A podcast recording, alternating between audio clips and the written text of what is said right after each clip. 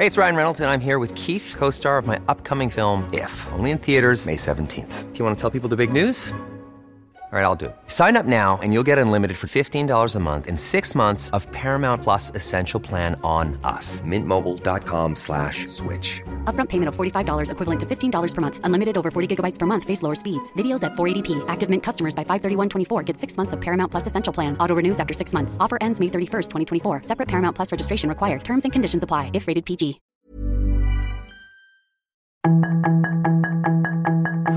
Tarde a tarde, lo que necesitas saber de forma ligera con un tono accesible.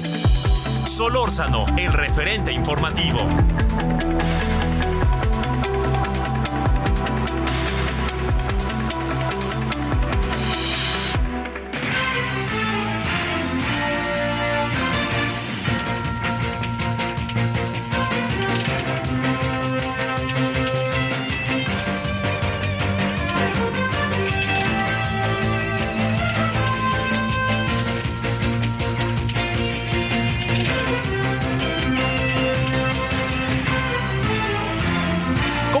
¿Qué tal? Muy buenas noches. Es 3 de noviembre, es viernes. Gracias por acompañarnos. Estamos ya de lleno arrancando en esta primera semana del penúltimo mes de este 2023 de el, eh, pues de la historia de nuestras vidas. Acompañándoles en esta oportunidad a nombre del titular de este espacio, el señor Javier Solórzano, que se encuentra allá en la hermana República de Chile haciendo cosas interesantísimas, una cobertura bárbara y sobre todo pues metiéndole a todo, ¿no? Está allá el asunto de los panamericanos, pero Chile siempre tiene cosas bien agradables. Es la percepción que tenemos, es eh, el país eh, con la estabilidad económica más importante de nuestra América Latina y por allí a nivel político pues siempre de una o de otra manera, ¿no?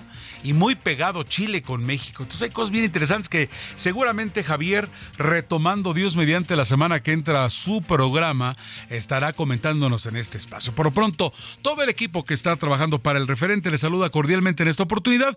Mi nombre es Heriberto Vázquez Muñoz y vamos a estar con usted las próximas dos horas con temas brutalmente interesantes como eh, la reconstrucción de Acapulco que podría tardar, di- di- dicen algunos expertos, hasta 10 años. ¿Qué hay del eh, reabastecimiento, ¿no? También se acuerdan que el pasado, en estos días, platicábamos con el presidente lunes de la Alianza Nacional de Pequeños Comerciantes, ¿no? Eh, eh, de las 16 mil tiendas que hay registradas y que sufrieron daños significativos, ¿cómo? ¿De qué manera se van a recuperar? En fin, Edgar Valero, como siempre en los deportes, hay mucho para usted. Le invito a que nos permita acompañarle en estas dos horas, ya sea de regreso a su, a su casa, traslado ya del trabajo, o bien hay gente que sigue de puente, donde quiera que nos estén acompañando, gracias por permitirnos estar con usted. Y vamos a arrancar con la información más importante hasta el momento.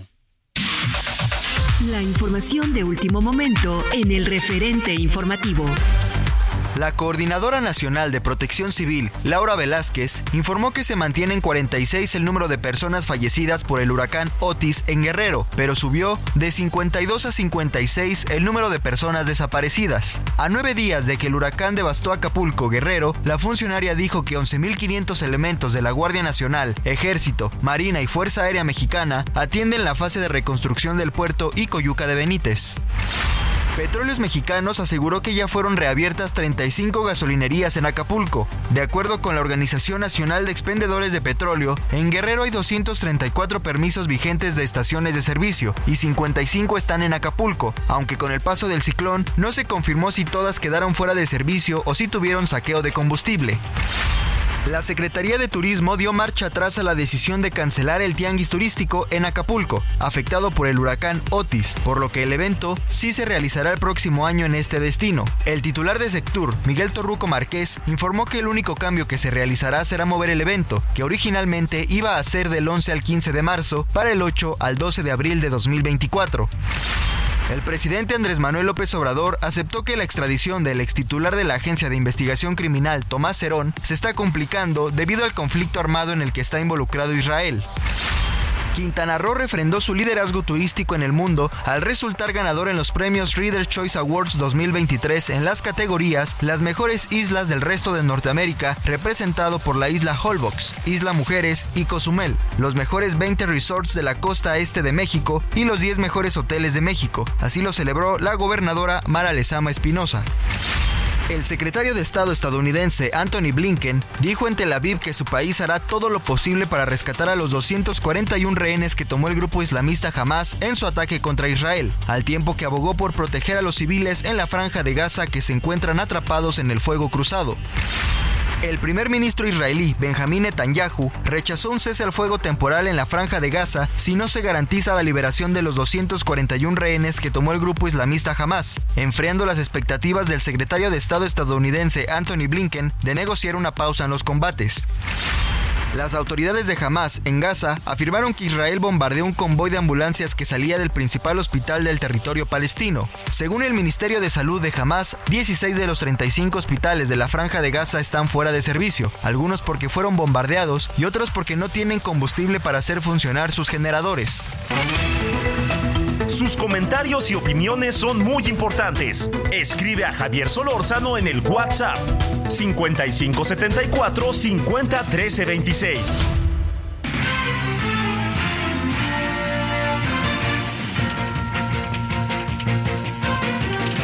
Siete de la noche, seis minutos tiempo del centro a través del referente informativo. Llama mucho la atención. Eh, o sea, Vamos, ¿de qué manera podemos ayudar a Acapulco en cualquier parte del país donde nos encontremos? Está el asunto de la desconfianza, hay que decirlo tal cual, ¿no? Pero hay instituciones, platicábamos con la gente de Cruz Roja, ¿no? Que, que en muchas partes de México está y es una, una, organización seria que aporta y que todo el año, no, no tan solo hoy, siempre a nivel eh, eh, está allí para ayudarnos. Entonces, allí es donde usted, no confía en nadie, pues lleve por favor la fundación. Por ejemplo, nosotros tenemos a la Fundación Andrade que internamente se organizó, o sea, eh, hay muchas empresas que, que vía sus organizaciones con los empleados, oigan, cáiganse por los, los, los, este, los hermanos de Acapulco, ¿no? Pero está a nivel general el asunto de, la Cruz Roja. O yo me fijo mucho también, por ejemplo, donde algunas instituciones bancarias te dicen, por cada peso que tú pongas, yo pongo otro. Pues eso también, ¿no? O sea, tú vas a poner 100 pesos, 50, todo suma. Pues nada más tengo 50 pesos. Pues vengan, los 50 se van a convertir en 100. Cosas del tipo. ¿De qué manera ayudamos? Yo estaba pensando, solo hablaba con mi familia que decir, si no teníamos en mente el asunto de programar unas vacaciones, pues vamos a programarlas para Acapulco, ¿no? Sé que no van a ser desafortunadamente en corto, pero en cuanto se pueda, será la manera de ayudar, ¿no? Y a mí me parece muy interesante eh, esta información de que si iba a, a, pronto se dijo vamos a cancelar el tianguis turístico de Acapulco, ¿no? Pero eh, finalmente bien Miguel Torruco Márquez, el secretario de, de, esa dependencia, dio a conocer que el único cambio que se va a realizar será mover el evento, que regularmente, bueno, iba a ser, se tenía en la agenda para marzo, y pues bueno, del 8 al 12 de abril. Además, esto empuja a que las cosas se hagan, pero, pero ya, ¿no? Y ustedes saben, si viene una orden de hasta arriba, pues se hacen porque se hacen. Entonces, es bueno que se recupere. Y me da la impresión que allí será una certidumbre de estamos lo del, lo del huracán fue una brutalidad y ahora que, que de repente nos ponemos a checar la prensa internacional y decimos de los cinco más con mayor desastre del Pacífico, este, también el, el, peor que ha tocado tierra, o sea, de verdad que estuvo tremendo, ¿no? Y aquí el asunto está en que sí viene, se va a celebrar el famosísimo Tianguis de Acapulco. ¿De qué se trata esto? Digo, es, es algo común para, para cierto sector. Todos los prestadores de servicio están allí, se concentran y empiezan a comprar paquetes precisamente para el país en general. Y el destino de Acapulco, siendo nuestro puerto base del turismo, allí se celebró. De repente también se había celebrado en la Ciudad de México, pero está regresando a, Acapulco. Y hay que anotarlo porque desde ahí, se, desde allí, y esperemos que ya en corto, pues Acapulco está de regreso. Entonces, Tianguis Turístico, anótelo, del 8 al 12 de abril del 2024. Se está retrasando, de acuerdo a lo, a lo planeado, nada más en un mes. Son ahora las 7 con 10 minutos, tiempo del centro del país, 7 con 10, 6 de la tarde ya con 10 minutos en Tepic. Un saludo muy especial para ustedes que nos acompañan allá en Tepic, Nayarit. Para ustedes del Istmo 106.5, en La Laguna 104.3. A todos los amigos que nos están acompañando en el Altiplano 96.5. En eh, McAllen, en Bronzeville 91.7, 93.5.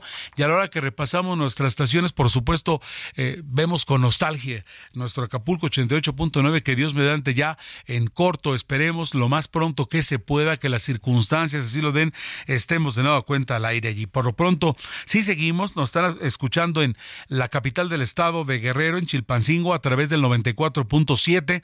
En la península de Yucatán estamos en Heraldo Radio Mérida 96.9. También nos acompañan en el Golfo, en el 92.5. Saludos amigos de La Laguna, allí Durango, Coahuila.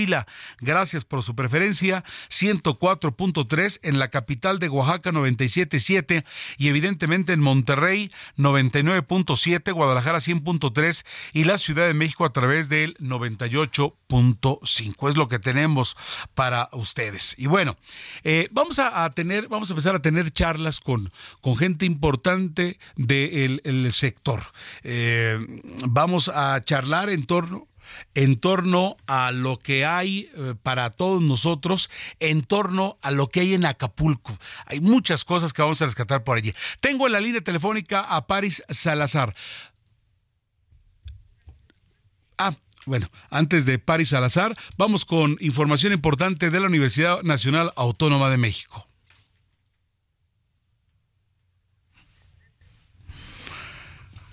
Bueno, vamos a, irnos con, con, información que es brutalmente importante en torno a la Casa de Estudios. Y es que, ustedes lo saben, estamos retomando el asunto del rector. Hay una hay una ah, están pasando en, quién es el candidato, hay muchos candidatos en torno a ello, es nuestra máxima casa de estudios, muchos no somos de la UNAM, somos referencia, evidentemente eh, quien, eh, eh, aunque no seamos estudiantes de la máxima casa de estudios, incide, es quien hace el parteaguas académico de todo el país. Entonces, lo que le pasa a la UNAM le pasa a todos, es la cara estudiantil académica del país. Y es que la Universidad Nacional Autónoma de México ha determinado este viernes que las tesis de las aspirantes presidenciales Xochitl Galvez y Claudia Sheinbaum Pardo son trabajos originales. En un comunicado, la UNAM informó que en el caso del informe profesional de Xochitl Galvez,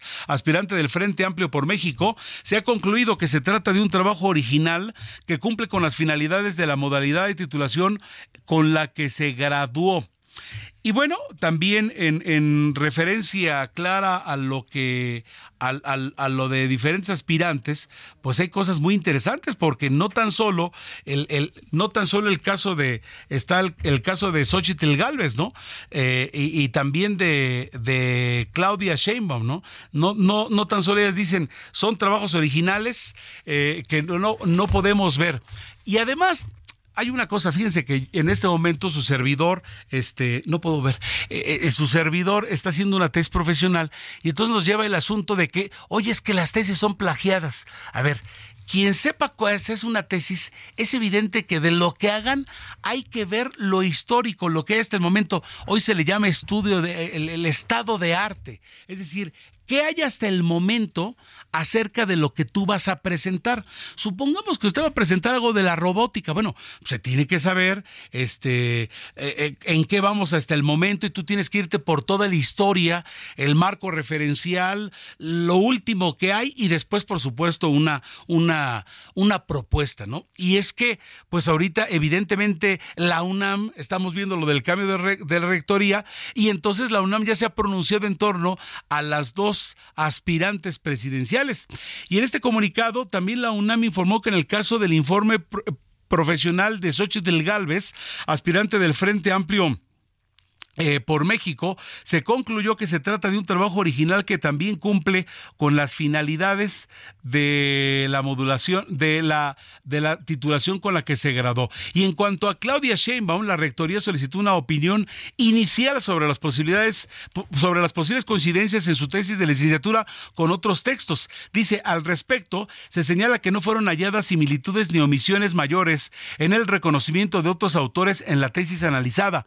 Y es que la universidad destacó que en este caso, de acusaciones de plagio de figuras públicas están enmarcadas dentro de la contienda electoral del 2024, cuando se decidirá en las urnas a la nueva presidenta o presidente del país. Por ello destacó que debe de quedar claro, atención con esto, la UNAM no puede ni debe verse involucrada en la disputa electoral. Por lo anterior, a partir de esta fecha y para evitar que nuestra casa de estudio sea utilizada con fines partidistas, la UNAM solo emitirá dictámenes sobre posibles plagios en aquellos casos en donde sea imprescindible la presentación de un grado académico para desempeñar un cargo de responsabilidad. No quiere ser, eh, no quiere que la volteen a ver para cualquier cosa. A ver, revisen cómo está lo de la UNAM y si por allí de repente aparece algo que en bolitas 3 del kinder no está de alguien, se acuse. Ya ven, esa, esa, eh, esa licenciatura no vale, etcétera, etcétera. Bien por desmarcarse porque pues definitivamente no, no nos gustaba que la UNAM esté en medio.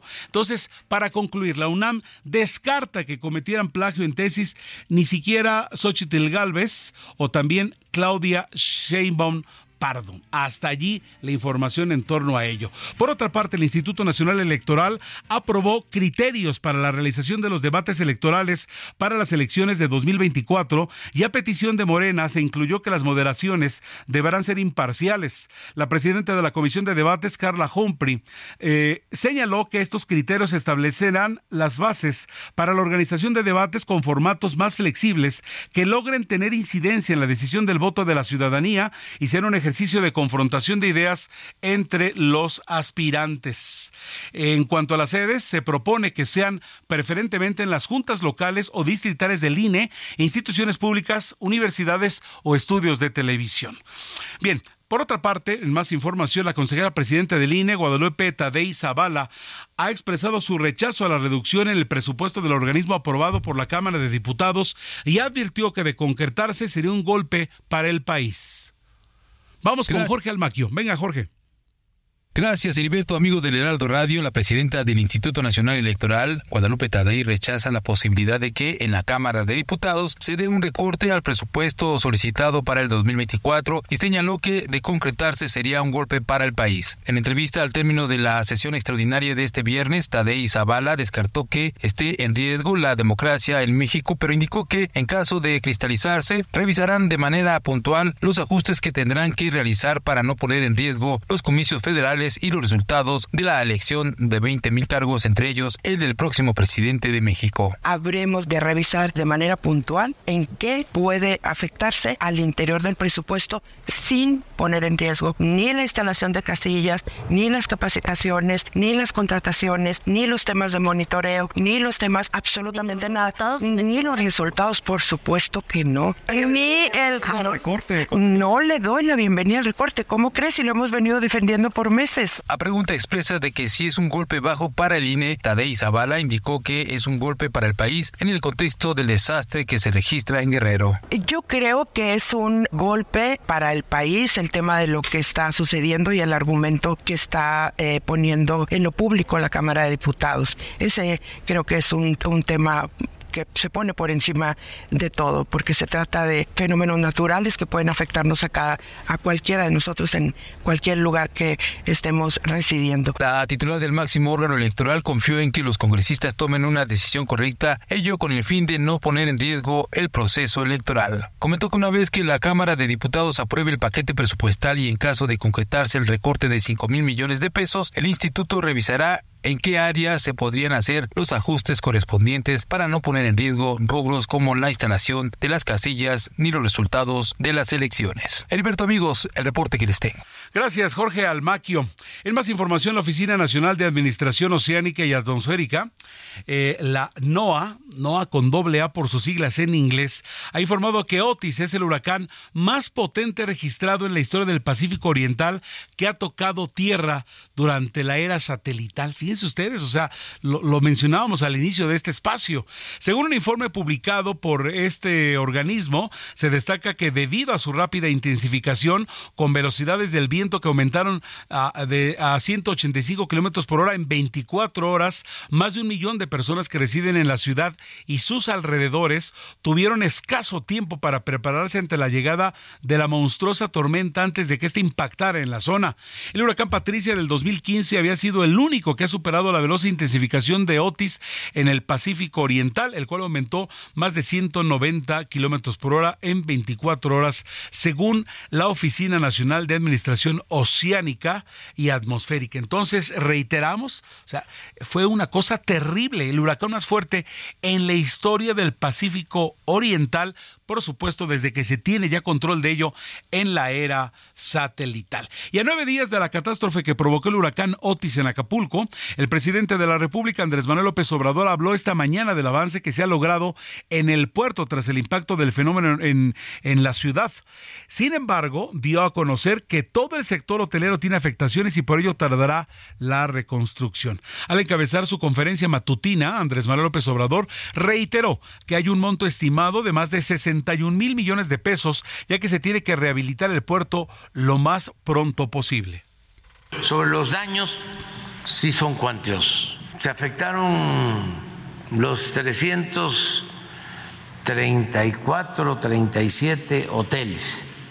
No quedó uno sin una afectación. Quedaron las estructuras de concreto o de acero.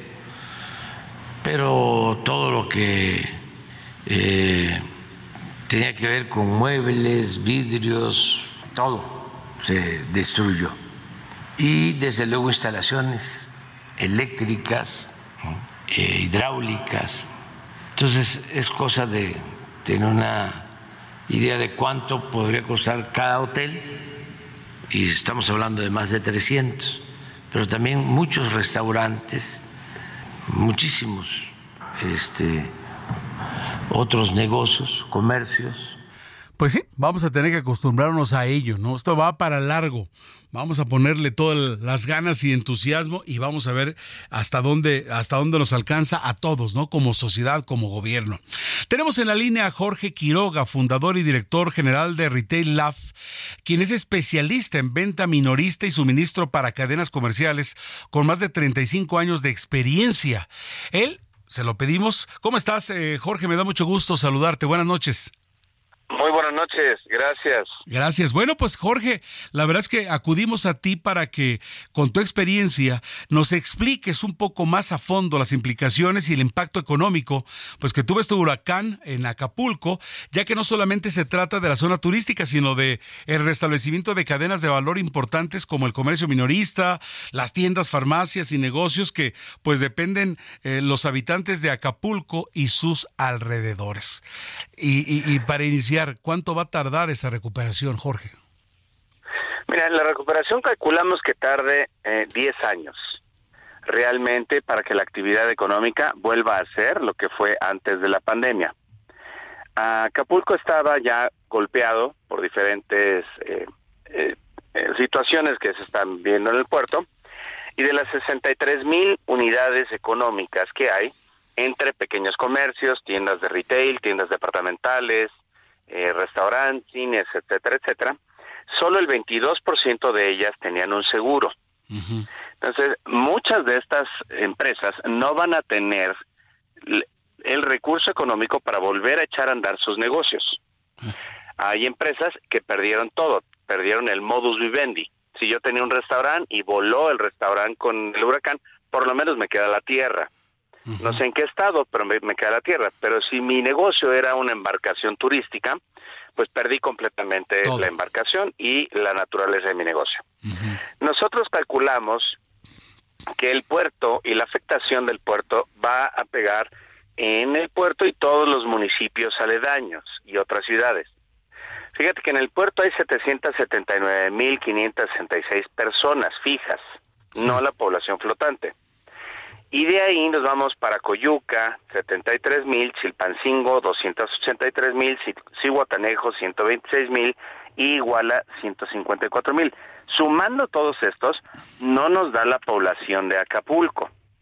Entonces, todos estos van, la gente de Acapulco va a empezar a migrar a estos lugares para conseguir materiales de consumo, para conseguir suministros, alimentos, etcétera, etcétera, además de la ayuda humanitaria que está llegando ya al puerto. Entonces, en cuestión económica, sí va a, ah, ah, tardar mucho en que levante al nivel que está. Oye, Jorge, ¿nos permites? Vamos a corte y seguimos charlando contigo. Claro. Eres muy amable. Director de Retail Lab, Jorge Quiroga. No se vaya, pausa y seguimos con esta charla.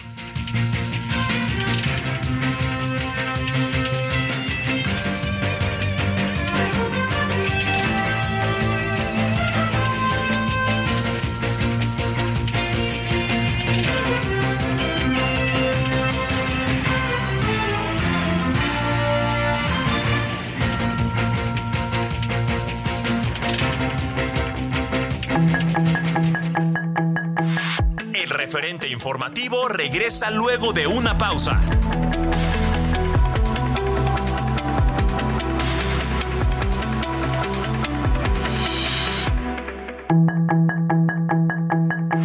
Estamos de regreso con el referente informativo.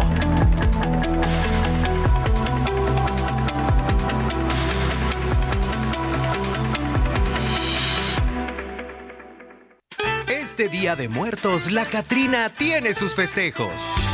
Vive el Festival Cultural de Calaveras del 28 de octubre al 5 de noviembre en Aguascalientes. Luz, magia, folclor, vino, toros, comparsas y mucho más. Vamos a la isla con toda la familia. Gobierno del Estado.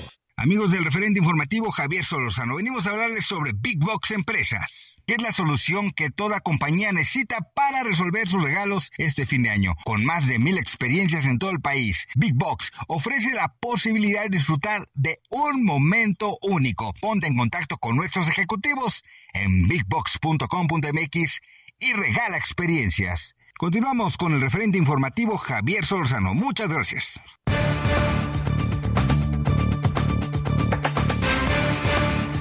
Bien, 29 para las 8 de la noche, tiempo del centro, el referente con Javier Solórzano.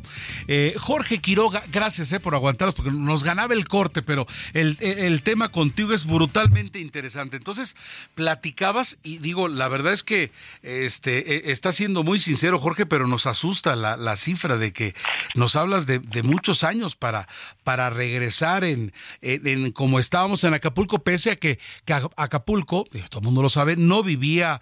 Eh, su mejor momento. Pero ahora vamos a lo que tú eres experto. Eh, ¿En cuánto tiempo se puede restablecer el consumo local y, esto de qué depende, Jorge? Estoy platicando con Jorge Quiroga, director de Retail Lab, experto en, la materia. Jorge, por favor. Mira, el consumo local va a empezar por aquellos eh, comercios que tienen una estructura y protocolos de emergencia. Las compañías más grandes ya están trabajando desde el momento en que se activan las alarmas donde llega el meteoro ya trabajan enviando prevención de pérdidas, cuadrillas, ingenieros, gente que está reparando el mantenimiento. Todas estas personas trabajan 24 horas, saben qué hacer, saben cómo hacerlo y los departamentos comerciales ya están empezando a preparar todo el reabastecimiento de estas tiendas. Entonces, el consumo eh, local formal de los grandes comercios y grandes superficies llámese Chedraui, Walmart, eh, Soriana, La Comer, etcétera, etcétera, va a, estar muy rápidamente. Ahora, ese consumo no necesariamente activa todo el consumo, activa para que la gente pueda ir a comprar ordenadamente y tenga la seguridad de que no va a ser asaltada, de que va a pagar un precio justo, de que va a llegar a su casa con su supermercado y que va a poder continuar arreglando su vida. De ahí viene el segundo comercio. Las tiendas más pequeñas, bueno, pues ya está abierta esta tienda, ya está abierta la ferretería, ahora ¿qué hago? ¿Qué hago con mi patrimonio? Porque yo pues tenía un pequeño negocio de papelería. Ese segundo comercio es el que mantiene realmente la actividad económica activa. En todo México, recordemos que el 98% de las empresas son pequeñas empresas. Entonces, las grandes superficies existen gracias a la densidad poblacional que existe. si no hay densidad poblacional o si no tiene economía, no puede ir a, a las grandes superficies. Entonces se abren las primeras, la gente empieza a ir para abastecerse, tener seguridad alimentaria, tener seguridad física y de ahí empezar a rescatar y ver qué se puede hacer. Entonces, sí, sí pronosticamos por lo menos 10 años porque cambia completamente la configuración, no nada más del puerto, sino del Estado. Va a haber gente que va a dejar sus casas, va a haber gente que va a decir, bueno, pues yo ya no quiero otro huracán de estos, un meteoro más, no me lo quiero echar. Va a haber gente que va a adquirir nuevas propiedades, va a haber gente que va a decir, bueno, yo tengo que echar a andar mi hotel a como sea, porque es mi único sustento. Y otros que van a decir, yo ya no tengo dinero, ni es, ni tengo la energía para poder sacar adelante este, este, este comercio. Entonces tiene muchas configuraciones. ¿Qué es lo importante? Lo importante es que se trabaje todos los días, ordenadamente, tanto en coordinación de gobiernos municipales, locales, federales, y que entre todos, la institución privada diga, ok, a arreglar esta primera parte, la segunda, la tercera, y poco a poco ir levantando el puerto de Acapulco para que éste vuelva a tener el brillo que tuvo hace muchos años. Oye, Jorge, eh, ¿cuántos comercios están afectados? ¿Hay por allí un estimado? Sí, claro. Mira, en comercios en Acapulco, con la población que te comenté, había más de 63 mil unidades económicas registradas. Sí. De estas 63 mil, solo el 22% tenían seguro. Ahora, en la parte de autoservicio o grandes superficies, había 197 tiendas. Nada más Walmart tenía 50 unidades ahí. De esas 50, 23 fueron pérdida total. De los comercios más pequeños, que son 16 mil comercios, pues eso se los llevó el huracán completamente. Los restaurantes que estaban en la costera, que nada más eran palapas, todos estos eran comercios. Y bye, desaparecieron de la noche a la mañana. No hay nada, no hay nada. No hay nada. Entonces esa gente, esa gente primero tiene que asegurar su vivienda y ver, ok, voy a regresar a trabajar, ¿qué tengo? tengo dinero para hacerlo, no tengo, tengo que poner una cocina, no tengo. Y toda esa gente va juntando la actividad económica del lugar. Pero sí, de esas 63 mil unidades, esperemos que, aparte del 22% que tenían seguro, encuentren la organización suficiente para volver a salir adelante. Organización, estrategia, ello, ¿no? Para para debería de ser la prioridad para la recuperación económica de Acapulco y el Estado.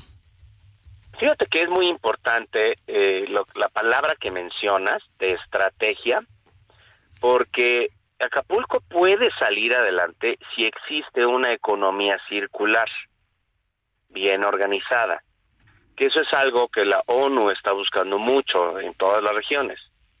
Que si yo tengo un restaurante, la gente que está alrededor de mí compre en ese restaurante, el de la gasolinera compre y yo mi vehículo lo llevo a la gasolinera para comprar los insumos del restaurante. Los insumos los compro con el que va a comer al restaurante y de ahí poco a poco esta comunidad económica que vuelva a surgir. Híjole, pues ojalá que se vaya pintando así, así como, como lo dices. Y bueno, si nos permites, Jorge, debemos, eh, eh, queremos estar, eh, seguir en contacto contigo porque tienes datos calientitos y muy interesantes en torno a ello y sobre todo una visión de lo que, de lo que se espera para Acapulco. Yo te agradezco estos minutos para el Heraldo Radio a nivel nacional que nos has esclarecido el panorama en torno a a, todo lo que hay detrás de, de, los comercios. Jorge Quiroga, director de Retail Lab, de verdad, muchas gracias por eh, concedernos esta charla. Hagamos entre todos que Acapulco brille de nuevo y les agradezco mucho el tiempo. Muchas gracias, de verdad, muy gentil. 22 minutos ahora para que sean las 8 de la noche, tiempo del centro. Este es el referente informativo de Javier Solórzano. Tenemos en la línea telefónica ya a Gerardo de la Garza. Él es presidente nacional de la Asociación Mexicana de Agentes de Seguros y Finanzas. ¿Cómo está, Gerardo? Buenas noches. ¿Qué tal, Heriberto? Mucho gusto. Eh, buenas noches. Le agradezco mucho la, llamada. Bueno, pues queremos charlar con usted en torno a este, al plan de atención a catástrofes por, por Otis, ¿no? O sea, ¿qué hay detrás de ello? El costo de los daños y la reconstrucción de Acapulco que, que pues a todos nos duele. Claro, sí, estamos eh, pues muy atentos a apoyar a todos los protegidos que tenemos en Acapulco. Eh, ya hay muchos agentes que han estado haciendo, pues bueno, también estamos en una campaña como asociación para juntar fondos. Claro. Eh, para donar y, víveres y, bienes. Eso es pues, como todas las asociaciones están puestas. Pero desde la asociación también lanzamos una convocatoria para hacer un padrón de proveedores de, eh, de materiales de construcción, o sea, desde un cancelero bueno, empresas de cancelería grandes que, que, pueden poner fachadas completas de edificios, eh, empresas de eh, carpintería especializada para condominios, hoteles, que hacen muebles de MDF, grúas de alto capacidad, eh, mueblerías que están, fábricas de muebles de Guadalajara que también conocemos, que han puesto ya inventarios para poder eh, proveer rápidamente y sobre todo eh, no, no subirle los costos de lo que normalmente se maneja, ¿no? Porque algo que, va a escasear mucho pues, es la, precisamente la, la, capacidad de, respuesta de los proveedores locales de, Acapulco, pues ya que se quedaron sin, sin proveeduría, ¿no? claro. Y, y, entonces, eh, buen, buen dato, ¿sí? De repente no nos ponemos a pensar en los grandes detalles, ¿no? Como hay necesidad, pues puede subirse, sería hasta natural, pero queremos en este momento que pues que haya solidaridad, digo, nada que se regale, pero que sea lo justo, ¿no? Así es, yo, yo tuve el caso de un, conocido, en, un habitante de Houston, cuando fue el, huracán que pegó allá, que, que dejó todo inundado, este, pues me decía que pasaron meses que nadie podía llegar a construir, a a proveer eh, materiales, ¿no? Y los que había, pues eran de mala calidad y caros. Entonces realmente fue muy, muy difícil la reconstrucción.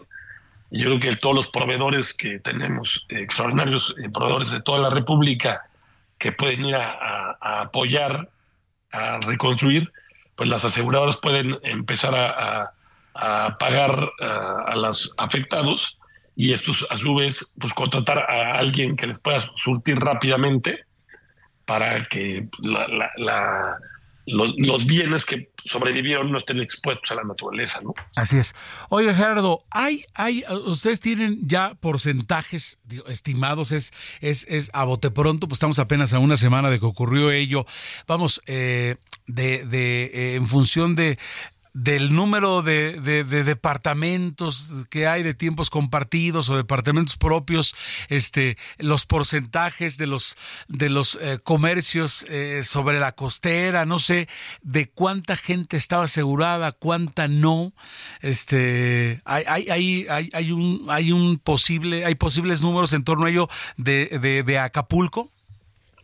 Pues no, mira, la, la AMIS, la Asociación Mexicana de Seguros, es la que más ha estado dando información.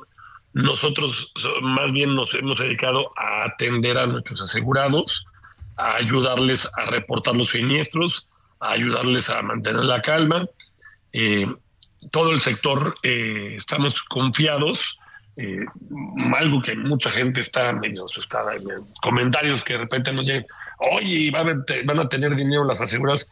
Bueno, el sector asegurador está muy, muy protegido la verdad es que la regulación les obliga a tener el triple de reservas de lo que solvencia dos, eh, las, parámetros internacionales lo tienen. Mm. Eh, entonces, el sector asegurado tiene mucho dinero listo para... ¿Quién esté asegurado? ¿Quién estaba asegurado? Claro, claro. Y pues simplemente se tienen que hacer ciertos procesos eh, para generar que estos fondos lleguen rápidamente, documentar las pérdidas entonces hemos estado asesorando a nuestros asegurados de, oye, saca fotos, documenta, hace, empieza una relación de lo afectado, empieza a reparar, saca facturas de todo, eh, la remoción de escombros, porque la limpieza, pues hay que empezar a limpiar de, inmediato. Claro, No puedes esperar que llegue el ajustador si se tarda una semana en llegar el ajustador, los ajustadores ya están por allá, ya lamentablemente, eh, pues algunos los han asaltado, pues porque la falta de electricidad ha generado inseguridad y este es lo que la, AMI le pidió mucho más al gobierno, que es velocidad para regresar la, la, energía eléctrica, porque la energía eléctrica le va a dar la capacidad a la gente que también trabaja en reparar, poder reparar. Claro. O no puedes llevar, llegar con un taladro sin energía eléctrica, pues no sirve para nada. Cierto, cierto, la luz es todo, hoy nos damos cuenta, ¿no? Si no hay luz, no hay nada, no hay manera de moverse nada, no va a haber dinero, no va a haber cajas, no, no hay nada, como bien dices, ¿no? Vamos a empezar a construir, pues, pues ¿cómo, no? No, y además, eh, mientras haya luz, etcétera, esperemos que, que, que estas, esta, esta información que, por ejemplo, que nos das, que estos ajustadores, esta gente, este, eh, se ha visto asaltada, pues ello baje, ¿no? O sea, hay luz por todas partes, hay certidumbre, hay vigilancia, y esperemos que que esto sea ya eh, cosa del pasado y que de aquí en adelante sea que todos eh, eh, están en torno a, que se vaya recuperando el este este puerto de, de Acapulco. ¿Cuál es el sentimiento de ustedes como como como como del sector de los de los seguros, no? Esto fue terrible, no esto esto no se lo esperaba, pero nadie. Pues sí, mira, los seguros yo creo que son algo muy necesario, pero nadie, a nadie le gusta comprar seguros. O sea, e, es, un, no, es una cuestión de conciencia financiera, de conciencia de previsión, el, el, convencerse que hay que comprarlo. Y, y, quizá haya condominios, edificios, hoteles, restaurantes pequeños que lo vean como un gasto, pero justo en este tipo de situaciones, cuando... Eh, voy, a poner un ejemplo, ¿no? Vamos a decir que tu, tu, tu negocio pagara 1% del valor en, los, en seguros, ¿no? Oye, 1% es mucho, ¿no? Pues sí, pero pues bueno, igual lo pagas 100 años y no pasa nada, pero igual lo pagas 5, 10, 20 años y de repente en un evento pierdes el 100%, ¿no? Exacto. Entonces realmente eh, eh, los seguros así se debe ver como una pérdida pequeña, cotidiana, que te protege con una, contra una pérdida extraordinaria que, que lamentablemente eh, pasa, ¿no? Así es un, buen punto, ¿no? Los, no queremos usarlos, pero si los tenemos, pues que los tengamos, ¿no? Porque a la hora de que si los ejercemos, ahí es donde bendecimos tener un seguro. Exacto. Y pues eh, yo creo que también eh, algo que hemos platicado los agentes, pues es tenemos un congreso planeado en abril en, en el Princes, lo vamos a posponer, pero no lo vamos a cambiar de lugar porque yo creo que lo que hay que hacer en cuanto haya restaurantes, en cuanto haya hoteles operando, exacto, darse de vueltas, exacto, ir a Acapulco, ¿no? Exacto, en cuanto se pueda volver a empezar a ir, porque el ciclo de la, de la economía pues depende de eso, ¿no? Y los seguros van a aportar un cierto capital, el gobierno va seguramente a aportar otra parte, eh, la sociedad organizada está desbordada eh, mandando víveres y despensas y ayuda. Eh, creo que esa, esa parte no le va a faltar a Acapulco, pero sí el, renacer pues tiene que venir de, parte de los consumidores que, que tanto queremos ese puerto. Así es. Gerardo de la Garza, presidente nacional de la Asociación Mexicana de Agentes de Seguros y Finanzas, gracias por este tiempo. Por favor, permítanos seguir en contacto para seguir charlando en torno a este asunto de Acapulco. Muchas gracias. Muchas gracias, este Gerardo, muy amable. Gracias a ustedes, hasta luego, buen, buen, fin de semana. Buen fin de semana. Como dice, vean, ellos, ellos tienen eh, ya encima una convención en el Princes, donde esa foto de esa foto de recepción nos ha, dado mucho. Usted sabe cuánto es de la recepción para que un auto se haya quedado allí, una locura. Y dice, vamos a, vamos a darle aire, pero precisamente para que pues para, para que esto esté de regreso. Bien, son las 7 con 48 minutos tiempo del centro del país. Tengo a Cuauhtémoc Rivera, presidente de la Alianza Nacional de Pequeños Comerciantes, la AMPEC. ¿Cómo está Cuauhtémoc? Buenas noches. Muy buenas noches, Heriberto. Me da mucho gusto saludarte a ti y a tu audiencia. Muchas gracias. Pues nos quedamos. Gracias, nos quedamos pendientes el pasado lunes, hombre, con el tiempo en torno a, que, bueno, usted es presidente de la Alianza Nacional de Pequeños Comerciantes, la AMPEC, y que platicábamos de que las pérdidas en los más de 16 mil pequeños comercios que operan en Acapulco, pues es mucho. Sí, la verdad, las afectaciones de eh, tienen dos planos, Alberto. Una es lo que generó de pérdidas y que ahora nos exige de un plan de emergencia para atender la contingencia, vaya, y empezar a recuperar lo perdido y empezar a reconstruir lo, destruido. Y el otro tema es el plan de reactivación económica, que eso pues nos va a llevar más esfuerzo. en lo que ahorita va, de los 16 mil pequeños comercios que hay en, en, el puerto, yo te puedo decir que el 25% de ellos sufrió de graves, de graves pérdidas, muy difíciles de recuperar. Se perdió mercancía, se perdió eh, refrigeradores, este, anaqueles, dispensadores, vaya, se perdió mucho del equipo de operación del punto de venta que ahora pues se va a tener que buscar eh, recuperarlo lo, más pronto posible y, y pues va a tener su gracia, ¿verdad? Así es, es algo que, que, lo vemos ya, lo vemos ya enfrente, y es que los pequeños comercios se encuentran en las áreas que los residentes locales, ¿no? Las consecuencias afectaron no tan solo a las viviendas, sino a quien va a reactivar, el, el, se, tiene que reactivar, que el dinero empiece a circular, que haya comida. Claro, en, en Acapulco todo el mundo sabemos, la gente vive del turismo y la mayor parte de la población económicamente activa trabaja en la industria turística, ya en, ya en la hotelería o ya en los, en, los, restaurantes o las líneas de servicio a turismo. Bueno, eh, de ahí ellos trabajan y lo duermen en una parte del puerto y donde duermen, en las colonias, en las barriadas, en los cerros, donde duerme la clase trabajadora de Acapulco es donde están insertos la mayor parte de los pequeños comercios del, del puerto y de la zona, y muchos de los de ellos incluso operando en casas. Acapulco tuvo eh, daños en más de 220 mil casas.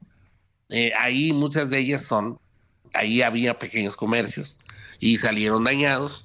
Y bueno, recuperar, insisto, dar respuesta a la emergencia, que es que ahorita vuelva el abasto, que la gente tenga acceso a alimentos a precios regulares o asequibles, que podamos abatir la ola de especulación que ahorita vive el puerto en muchas áreas en donde la gente, dependiendo de donde vivas, es capaz de poder llegar a, comprar a un kilo de tortilla, te lo ofrecen en 120, 150 pesos.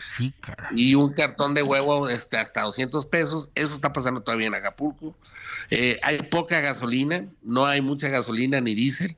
Se batalla para el transporte local y con ello la movilidad de las mercancías este, se empiezan a reactivar las cosas como la luz, la energía eléctrica y el tema de los datos telefónicos. Eh, hay mucho interés y mucho en juego, eso es lo interesante, en esta situación de la reconstrucción, porque como tú y yo y todos los mexicanos sabemos, pues está en juego, eh, está de por medio un proceso electoral en donde, pues, este, la mayoría que gobierna el país está a prueba de que sea capaz de responder a esta emergencia. Se van a aplicar, yo no dudo que con mucho interés en esto, eso es a favor del pueblo de Acapulqueño, pero vamos a ver si se logra con la, con la celeridad que quieren. Estábamos viendo que anunciaron que van a mantener el tianguis turístico para abril ahí en el puerto. Qué bueno. Es una noticia que emplaza, que emplaza que todo el mundo se ponga las pilas. Vamos, estamos sobre la idea, pero eh, el entusiasmo no puede borrar el hecho de que Otis fue un, un, fenómeno natural que, que generó tal nivel de destrucción en el puerto que borró el 70% del puerto, nada más. Entonces no es, no, es sencillo el que podamos, insisto, eh, recuperar lo perdido tan rápidamente como se quisiera. Ahí van a operar, pues que los recursos federales bajen a tiempo, que el gobierno estatal sea capaz de coordinar bien al gobierno municipal con los intereses federales, que el sector privado sea capaz de hacer que las aseguradoras les dé el dinero a tiempo, porque luego las aseguradoras no quieren pagar lo que las pólizas van a empezar a regatear el pago de la de las pólizas de seguro, me refiero de los hoteles y de la industria hotelera, eh, va a haber dificultades con ellas, seguramente. No son así de pásale por el cheque. Y bueno, en el caso del pequeño comercio, pues cómo reconstruir sus casas, cómo voy a poner a jalar la los puntos de ventas que barrió el agua, pues no va a ser sencillo tampoco. O sea que es mucho trabajo el que hay que hacer de por medio. Se necesita mucho dinero, paciencia y talento y coordinación. Entonces, eh, como decía aquel icónico eh, cómico o, cómics del siglo pasado, serenidad y paciencia. y de no dejarle de aflojar, porque si no, este, pues no vamos a lograr avanzar como quisiéramos. perdemos el ritmo. Cuauhtémoc Rivera, presidente de la Alianza Nacional de Pequeños Comerciantes, LAMPEC. Gracias por su tiempo y seguramente seguiremos comunicándonos si nos permite para que nos siga platicando en torno a qué hay con estos 16 mil pequeños comercios que operan en Acapulco. Muchas gracias y buena noche. Muy buenas noches y gracias a ustedes por dar la oportunidad. Hasta, luego. Muchas gracias. Vamos a pausa, regresamos. Este es el referente informativo con Javier Solórzano que anda en Chile. Ya el lunes lo tenemos de regreso, Dios mediante, para platicarnos de esta gran experiencia. Una pausa. Estamos de regreso con más a través de la señal del Heraldo Radio a nivel nacional.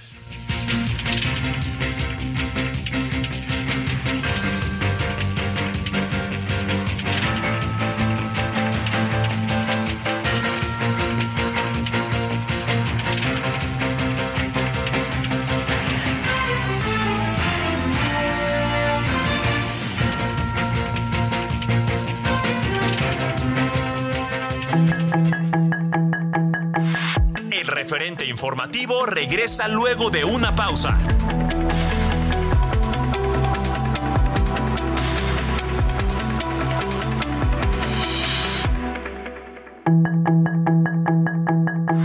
Estamos de regreso con el referente informativo.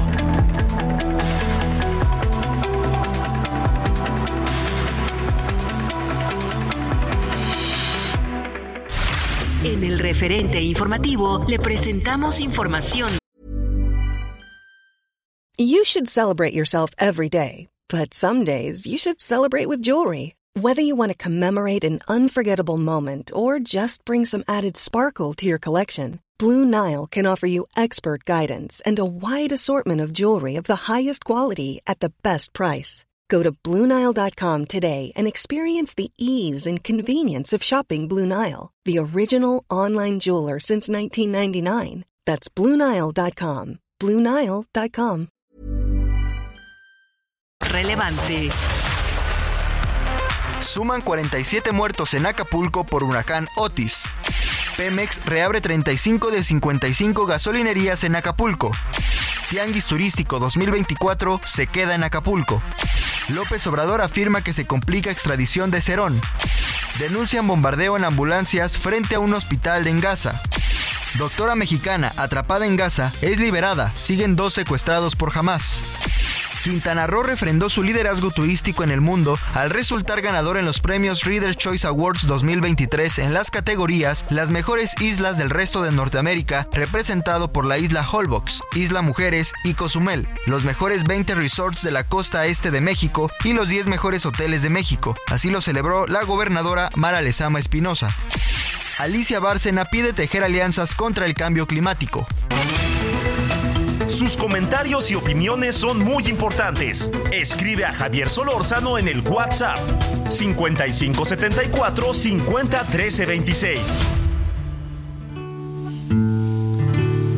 Love me tender, love me sweet, never let me go.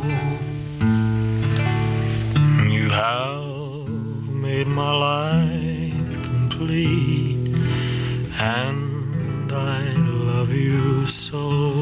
La canción Love Me Tender se grabó originalmente para la, la película. Eh, sin embargo, en un principio el film se llamaría The Reno Brothers pero ante el éxito de este sencillo se le dejó el nombre de la canción Love Me Tender para aprovechar la popularidad que tuvo este tema que incluso recibió el disco de oro antes de ser lanzado. Love me tender, love me long, take me to your heart. For it's there that I belong and will never part. Love me tender, love me true, all my dreams fulfill. historia, ¿no? De, de, los temas que no se iba a llamar así en la película, pero ante el éxito de este sencillo, pues ya le tuvieron que cambiar el nombre. Y así hay historias, por ejemplo, de eh, Se te olvida cuando la canción de Se te olvida, por ejemplo, de Luis, bueno, que la, última versión es de Luis Miguel y que dicen la mentira.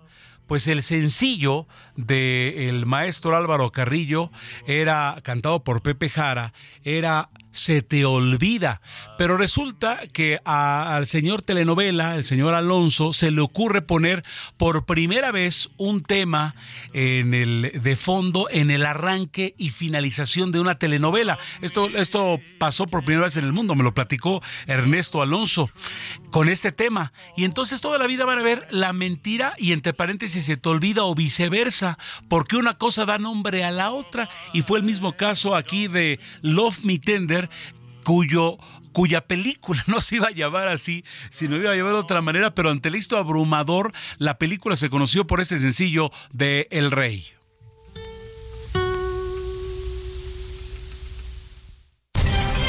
Solórzano, el referente informativo.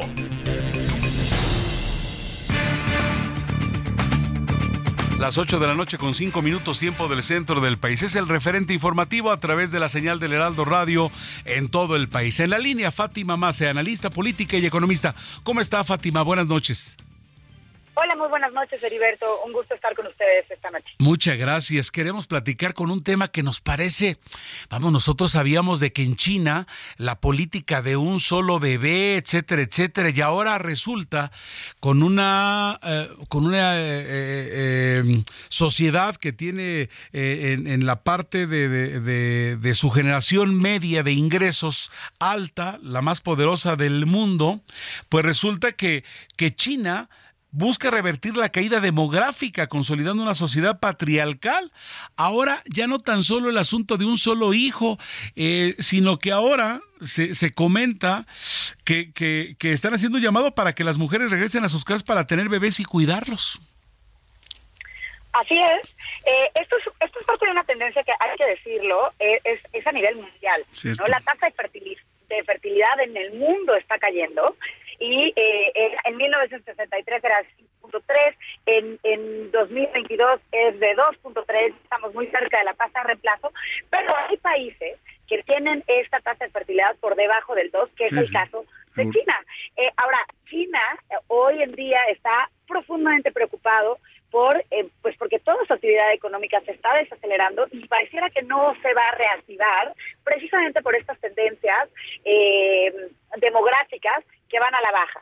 Y, y, en medio de esta de esta situación, pues ayer eh, ayer en, en, el Congreso Nacional de las Mujeres lo que vemos es un llamado del presidente para regresar eh, para que las mujeres regresen al hogar, para que regresen a cuidar eh, hijos y para que tengan hijos, ¿no? Esto es parte de una serie de medidas que han tenido, incluso con, con incentivos fiscales, con, con eh, subsidios, para poder, para fomentar que las familias tengan, pues, un mayor número de hijos, cosa que, pues, yo lo veo hasta cierto punto improbable, porque esto es parte de una tendencia mundial y, y realmente también responde a cambios, incluso en las decisiones de, de, lo que quieren hacer las mujeres, eh, y que no necesariamente pues eh, van a ser sensibles a este llamado. Así es, digo, era común escuchar estas historias eh, hace decenios, dos decenios, en Japón, en Europa Occidental, pero ahora China, que, que, que es el país más poblado del mundo, y, y como lo dices, nuestra clase media pujante, que es la más importante del mundo, la que más consume,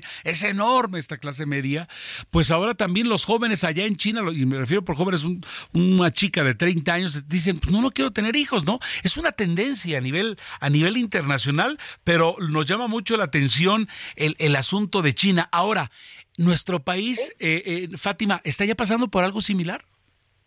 Sí, nosotros ya estamos pasando por algo similar.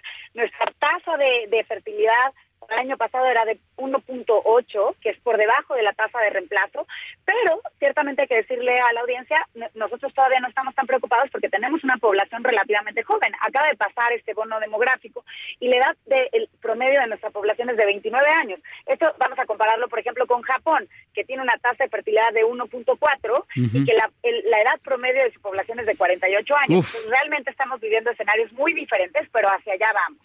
Y una cosa que vale la pena decir, ahorita que mencionabas, es que eh, Corea, Japón, ya veíamos que habían estos llamados y estas alertas por la caída demográfica. Algo que es bien interesante es el enfoque que están haciendo esos países, a diferencia de lo que hizo China. Corea Japón, que son sociedades profundamente tradicionalistas, han hecho esfuerzos importantes para, eh, pues, para consolidar eh, acciones en términos de igualdad, entre hombres y mujeres, ¿no? Y esa es la manera en la que están tratando de incentivar a las mujeres para que sí se animen a tener hijos. Y eso es, contrasta completamente con, con el discurso que estamos viendo en China, en donde más bien es un regresemos a la, a la época de las cavernas y, y, y, y cambiemos todo, que, que, me parece que va totalmente en contra de, de, la tendencia mundial. Claro, porque además, digo, a mí me sonó así como que Xi Jinping eh, estaba culpando a las mujeres del, del declive este, demográfico, ¿no? Eh, él dijo que las mujeres tienen un papel fundamental y esta palabrita, digo, yo no sé si del chino o del mandarín al español o al castellano, por allí se tradujo de esa manera, pero lo busqué varias veces y así decía, deben establecer una nueva tendencia familiar. Sí. Deben. Así es, se hace un llamado a las mujeres. Sí, sí, sí. Y además, bueno, y, esto, bueno, sin duda no reconoce las, eh, pues las alertas y comentarios que se han oído en términos de casos de, eh, de discriminación, de abuso, ¿no? Que, que desafortunadamente es un país que no tiene las mismas libertades y por lo tanto es difícil encontrar datos al respecto, pero las llamadas están ahí. Claro, pero además yo quisiera también que eso hubiera acompañado de algo que, que sabíamos en el occidente que ocurría en, en China, donde pues se mataba a las niñas, digo, porque eso ocurría. Entonces, si, si alguien, si era cuando la política del, del, hijo único, si se tenía una hija, pues por allí se sabía de que abortos y las y, y, desaparecían a las niñas con tal de que, porque era una carga, en cambio se prefería que fuera un varón. Pero y, ojalá que haya alguna ya tendencia en contra de ello. Perdón, Fátima. Sí, no, totalmente decir decir eso, porque realmente es, digamos, de las de las primeras reacciones que yo encuentro hoy con, con, esta medida y también pues destacar eh, pues esta falta de visión de largo plazo, ¿no? Porque al final del día creo que no eh, en China no se no se veía eh, que, que, este escenario llegaría, pero llegó, al, igual que está pasando en el resto de los países. Y así como China va a tener que lidiar con esta situación, pues creo que también es un llamado para el resto de los países, porque la tendencia está ahí. Y aunque hoy no sea preocupante, si no lo vemos con una visión de largo plazo, nos va a costar muy caro. Ah, nosotros en México, si no empezamos a revertir el asunto, ¿en cuánto tiempo llegaríamos a lo de China, a lo de Japón, por ejemplo? Que, a ver, la diferencia son 20 años promedio, 29 decías México, 49 Japón, ya con una sociedad muy vieja. Y digo, ya no digamos Europa, ¿no? Sí, mira, realmente el cálculo exacto para, con ese dato no lo tengo, pero sí hay que decirle al, auditorio, esto vamos hacia allá. Y entonces eso lo vamos a ir viendo cada vez más a ver, eh, ahorita que estamos hablando mucho del presupuesto, pues uno de los reflejos de, que nuestra población cada vez está envejeciendo, pues es lo, mucho que pesan las pensiones dentro del, del, del presupuesto federal. Y ese, y ese monto, pues no, no necesariamente se va a revertir, al contrario, porque la, la población está envejeciendo y cada vez está siendo menor eh, la población económicamente activa. Y entonces, pues hay un desequilibrio, ¿no? Y esto es financiero, social, o sea, peguen cualquier cantidad de rubros en cualquier cantidad de rubros. Hay un estudio muy interesante de la revista The Economist, bueno, un, estudio que rescata la, revista The Economist, sobre eh, un par de investigadores que documentaron cómo la juventud es fundamental para, para innovar. Sobre todo, hay, hay un periodo que le llaman inteligencia, de inteligencia fluida entre los 18 y los 39 años, y es justo la ventana en donde aquellas personas que descubren o, o que documentan patentes, digamos, encuentran aquellas que son más disruptivas. ¿No? Y en ese sentido, en la medida en la que el mundo va envejeciendo, pues también la capacidad de innovar también se puede ver eh, se puede ver comprometida. Entonces realmente hay un montón de efectos que están ahí eh, involucrados, por lo que uno de los países pues sí, claro que vale la pena hacer eh, que la sociedad sea mucho más igualitaria para que las mujeres tengan realmente la libertad de, tener hijos y poderlo compaginar con todo lo que sea que quieran hacer. Y la segunda cosa es también pues pensar en cómo apoyarse de otros países que tienen tasas de fertilidad que son mayores y atraer ese talento, ¿no? Así es, porque de repente, por ejemplo, ahorita que, que, platicas este caso, pues eh, eh, muchos que están a favor de la inmigración en los Estados Unidos dicen, hombre, deberían hasta de agradecer que cualquier cantidad de jóvenes de Sudamérica y últimamente también de África o de, de Europa del Este quieren llegar a los Estados Unidos, que también es una sociedad que va para allá.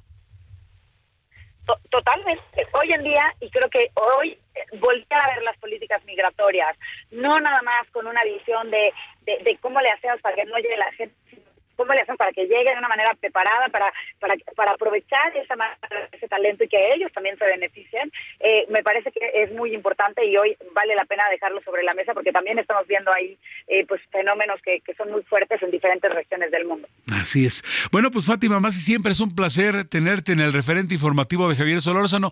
Gracias por esclarecernos el asunto de la disminución de la tasa de natalidad en México y el mundo. Gracias por la invitación. Buenas noches. Buenas noches, hasta luego. Gracias. Fátima Mase, analista política y economista aquí en el referente informativo. Solórzano, el referente informativo.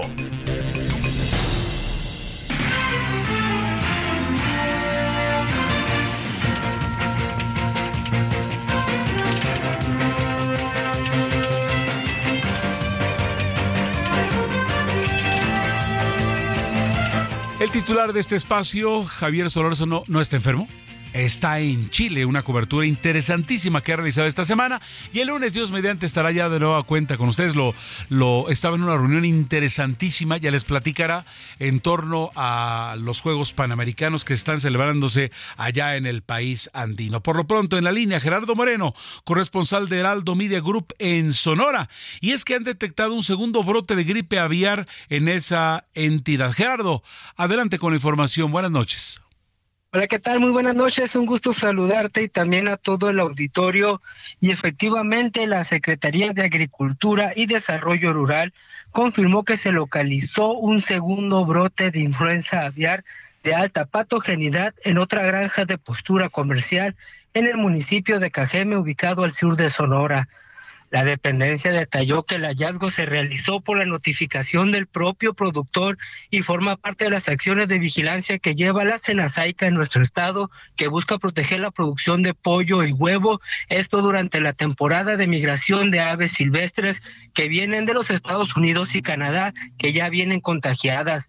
Luego de confirmarse la presencia de este virus mediante pruebas de laboratorio aquí en Hermosillo, los técnicos especialistas emprendieron ya las medidas contraepidémicas correspondientes que van como implementar una cuarentena correspondiente en la granja, establecer un cerco epidemiológico, despoblación de un total de 54 mil aves de postura, que son las que se encontraban en esta granja, así como la limpieza y desinfección del lugar. Esta granja contagiada se ubica a tres kilómetros de la primera que ya tuvo un diagnóstico confirmado durante el sábado pasado, donde ahí se tuvieron que sacrificar 90 mil aves, pero en estos momentos ya se encuentran en labores de desinfección de las instalaciones.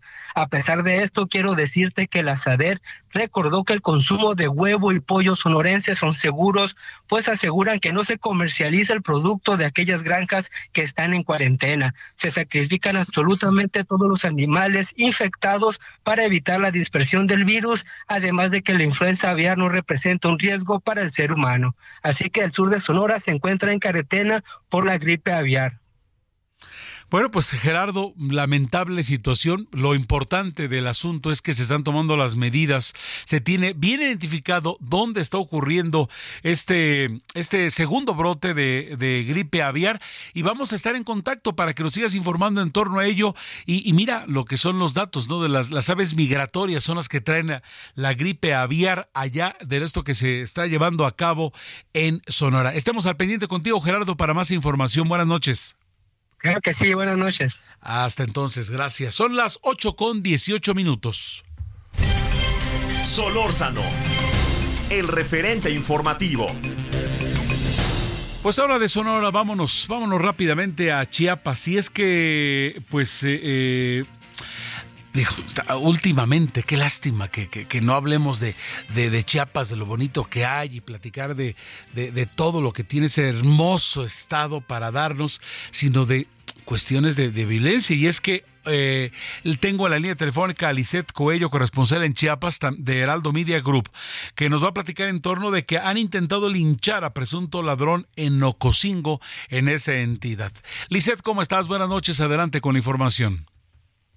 ¿Qué? Muy buenas noches. Efectivamente, como lo comentas, la noche de este jueves, habitantes del barrio norte del municipio de Ocosingo, Chiapas, intentaron linchar a un joven de aproximadamente 17 años, quien presuntamente fue capturado en flagrancia cuando ingresó a un domicilio e intentaba llevarse un triciclo. Los vecinos, enardecidos por los hechos, amarraron de manos al sujeto, posteriormente lo subieron al triciclo y en un poste del servicio de telefonía fue amarrado para después eh, realizar una fogata a un costado. Sin embargo, a través de la intervención de la Policía Municipal, el joven fue liberado y entregado a las autoridades correspondientes para ser trasladado a la cárcel de la localidad.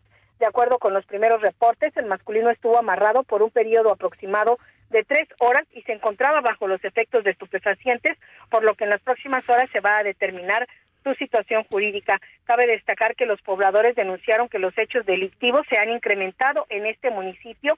Tan solo en la última semana de octubre, señalan, se registraron por lo menos cuatro asaltos a mano armada, de ahí que señalan, pues están hartos de que las autoridades pues no puedan actuar contra estos delincuentes. Ese sería el reporte, Heriberto. Muy buenas noches. Bueno, oye, Lisette, entonces la percepción de la gente es de que en los últimos días, ya lo, ya, lo comentamos en el arranque, ha aumentado, pero sobre todo de la inacción de la autoridad, ¿no? O sea, no, no se ve por dónde se faje la autoridad y que ponga un alto. Y lo más lamentable del asunto es que, pues, este, este, este muchacho, o sea, era, es rarísimo escuchar, o era raro escuchar eh, desde Chiapas que, que hombre, que alguien se encontraba bajo los efectos de, de una sustancia, ¿no? Así es, Heriberto. Bueno, pues lamentablemente no solamente en este municipio eh, Ocosingo del estado, sino en general en todo el estado de Chiapas, pues los actos delictivos han ido incrementando, sobre todo pues en algunas eh, regiones que ya de acuerdo a unos analistas pues hay pues focos rojos en el caso de la zona norte del estado de Chiapas, en donde no solamente hay este tipo de incidentes como robos de objetos o incluso dentro de los hogares, sino pues también ya hemos dado parte aquí a través del Heraldo de pues estos incidentes que se dan con grupos armados o grupos ligados al narcotráfico, de ahí que la población pues ya esté harta y y pida pues por supuesto no solamente la atención de las autoridades, sino que está haciendo justicia por su propia mano. Así es, por desgracia. Esta vez fue amarrado un ladrón o un presunto ladrón, fue amarrado y, y, y, si no llegan, si no llega rápido la autoridad, otra cosa hubiéramos comentado en este momento desagradable porque se nos sale de las manos cuando la gente, pero también se reconoce el hartazgo de la sociedad civil que dice, ya estuvo, ¿no? Ya estuvo, vámonos ya. En fin, Lisette, estaremos al pendiente contigo como siempre. Gracias por la información. Lisette Coello, corresponsal en Chiapas del Aldo Media Group. Buenas noches, Lisette. Muy buenas noches, Heriberto. Hasta luego, gracias. En la línea telefónica, Armando de la Rosa, en Tabasco, Frente Frío provoca encharcamientos en refinería Olmeca en ese estado. Adelante con la información, Armando. Así es, muy buenas noches, Heriberto. Como tú ya lo mencionas, pues el frente frío y también pues parte eh, precisamente de las tormentas tropicales que se han dado en otros puntos del país, pues han estado afectando mucho al estado de Tabasco y es que pues han caído eh, lluvias muy fuertes. El miércoles llovió muy fuerte en la ciudad de Villahermosa. Eh, el día de ayer, jueves por la noche y parte de la madrugada de hoy viernes, pues llovió muy fuerte en los municipios de Cárdenas, Paraíso y también en el municipio de Centra. Sin embargo, pues bueno, pues el día de hoy amanecimos con reportes de que en la zona de Paraíso, en el puerto de Bocas, en la refinería Olmeca, había anegaciones de consideración. La propia alcaldesa de Paraíso, Ana Castellanos, pues denunció que el municipio de Paraíso sufrió inundaciones por las lluvias causadas por el Frente Frío número 8 e incluso comentó que la refinería Olmeca estaba inundada e incluso también en redes sociales eh, había videos donde eh, se aprecia la refinería llena de agua. Sin embargo, esta misma mañana el gobernador del estado, eh, Carlos Manuel Merino Campos, pues dijo que solamente eran encharcamientos, que no eran precisamente inundaciones graves y que por la cantidad de lluvias que cayó la noche de ayer fue de 300 milímetros, lo cual pues obviamente afectó fuertemente al estado de Tabasco. Y pues sigue esta polémica entre que si se inunda o no se inunda la refinería Olmeca, ya que pues bueno, los trabajadores han difundido todo tipo de videos eh, donde se aprecia la refinería con agua, las autoridades señalan que pues, solamente son encharcamientos temporales, pero la realidad es que pues llovió muy fuerte aquí en el estado de Tabasco debido al frente frío número 8 y pues los municipios más afectados fueron tanto Centla eh, como el municipio de Cárdenas y el municipio de Paraíso. Estos tres municipios, pues, bueno, pues están en la zona costera del estado de Tabasco que da al Golfo de México y sufrieron afectaciones por la lluvia. Este es el reporte. Armando de la Rosa, como siempre, muchas gracias, corresponsal en Tabasco del Aldo Media, eh, Heraldo Media Group. Gracias, buena noche. Gracias, seguimos al pendiente con la información. Gracias. Vamos con Carlos Navarro en torno a quién quiere hacer uso electoral de la tragedia como la del huracán Otis. Adelante con la información, por favor, Carlos. Buenas noches, Heriberto. Te saludo con gusto aquí al auditorio desde San Luis Potosí, donde señaló que los detractores de la Cuarta Transformación quieren hacer uso electoral de la tragedia que causó en Guerrero el huracán Otis. Así lo dijo la coordinadora nacional de los comités de defensa de la Cuarta Transformación, Claudia Sheinbaum, quien advirtió que ha habido una campaña inhumana alrededor de este suceso. Escuchemos. No, pues el gobierno está volcado en, Acapulco y en todos los municipios cercanos. Fue una devastación muy grande, pero están haciendo todo y el presidente dijo que va a haber 63 mil millones de pesos para la reconstrucción y si hace falta más, más. Pero lo que pasa es que ha habido una campaña muy vil, eh, inhumana diría yo, en donde quieren hacer uso electoral de una tragedia como la del huracán Otis y eso no está bien, no está bien. Recordemos que el huracán Otis ha causado la pérdida de 46 vidas por este lamentable suceso. Heriberto, la información que te tengo. Carlos Navarro, reportero del Aldo Media Group, gracias. Buenas noches. Hasta luego, buenas noches. Vamos a pausa, estamos de regreso a la parte final de este espacio que usted prefiere a través de la señal del Heraldo Radio a nivel nacional.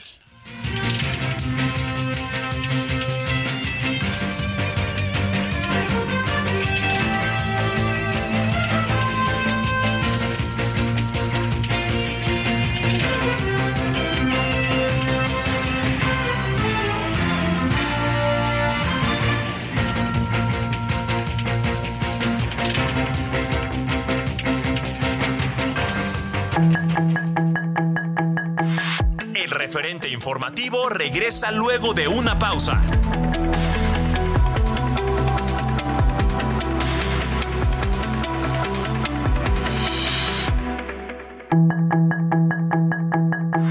Estamos de regreso con el referente informativo.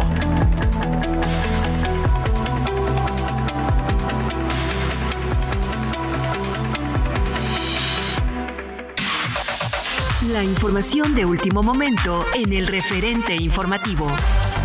Una mujer de aproximadamente 40 años que se encontraba como huésped en un motel de Tulancingo Hidalgo fue encontrada sin vida y con visibles rastros de violencia. De acuerdo con testigos del motel, la mujer dejó entrar durante la noche a un hombre a su habitación, del cual hasta el momento no se sabe su paradero. La virtual candidata de Morena, Claudia Sheinbaum, retomó este viernes sus giras por el país para firmar los convenios de coalición con los partidos del Trabajo y Verde Ecologista rumbo al 2024 en los estados de Jalisco, Yucatán, Tabasco y la Ciudad de México.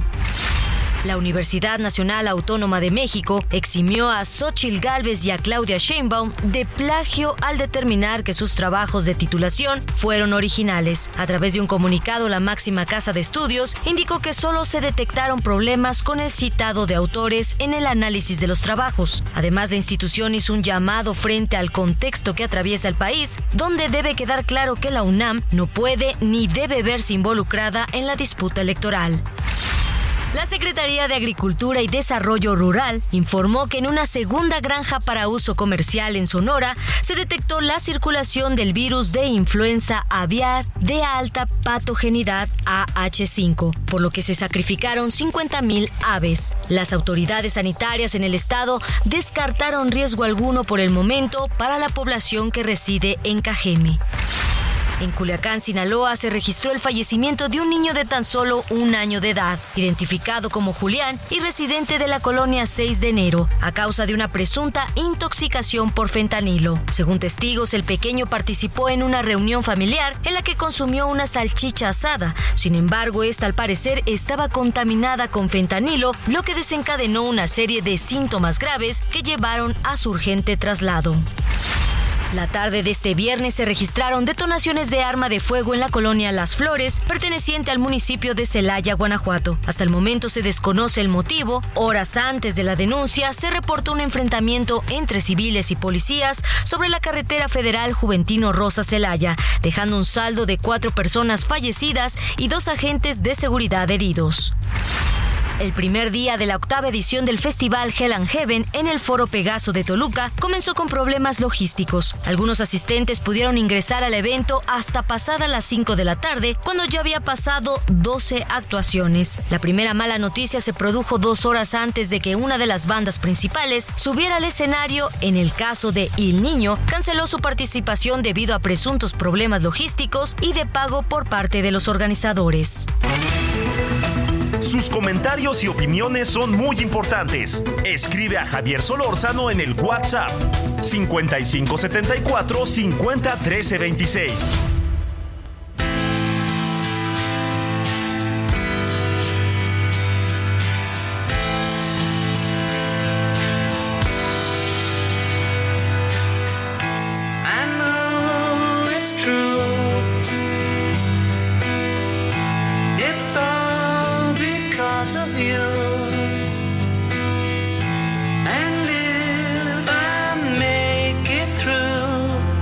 So.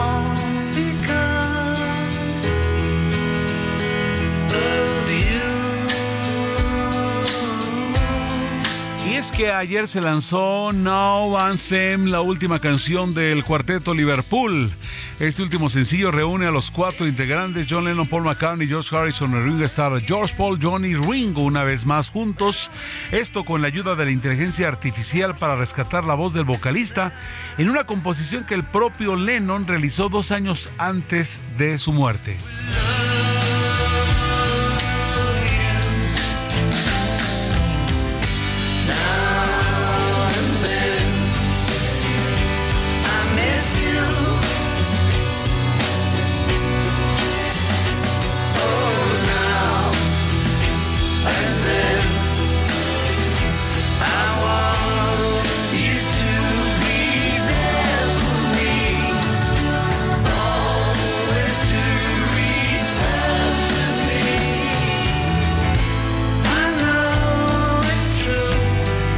A través de un cortometraje disponible ya en el canal de YouTube de la banda, se cuenta la historia detrás de esta canción y cómo lograron lanzarla gracias al poder de las nuevas tecnologías. Es realmente asombroso. No Anthem, la última canción de los Caballeros de Liverpool.